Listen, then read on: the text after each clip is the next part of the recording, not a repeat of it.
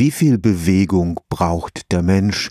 Seitdem vor allem Jugendliche und Kinder Stunden um Stunden vor den Bildschirmen von Smartphones und Tablets verbringen, ist das eine Schicksalsfrage geworden. Entweder wir sorgen für ein Minimum an Sport täglich oder wir haben es in wenigen Jahren mit einer ganzen Generation vorzeitig gealterter Menschen zu tun.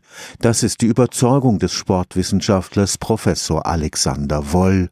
Ende September wurden am Karlsruher Institut für Technologie die nationalen Empfehlungen für Bewegung und Bewegungsförderung vorgestellt. Professor Alexander Woll leitet das Karlsruher Institut für Sportwissenschaft. Für ihn ist es wichtig, dass es jetzt wissenschaftlich gesicherte Erkenntnisse zum Zusammenhang von Gesundheit und Bewegung gibt. Kinder brauchen Bewegung, um gesund aufzuwachsen und eine Stunde pro Tag moderate Bewegung. Moderat bedeutet, man muss dabei ein bisschen in Schwitzen kommen. Das ist das Minimum, was man Kindern empfehlen sollte. Die Jugendlichen zwischen 12 und 18, die sollten das Gleiche machen und die sollten auch noch ein bisschen Kraft- und Ausdauertraining mit dabei haben, weil wir wissen, dass in der Zeit natürlich besonders viel passiert. Gerade der Schulwechsel von der Grundschule auf eine weiterführende Schule ist oft ein zentraler Einbruch in der Bewegungskarriere von Kindern und Jugendlichen. In der Schule müssen Heranwachsende schon fünf bis sechs Stunden am Tag stillsitzen. Zusätzlich sollten sie deshalb maximal zwei Stunden vor dem Bildschirm verbringen. Im Alltag ist das nur mit einer täglichen Sportstunde umsetzbar?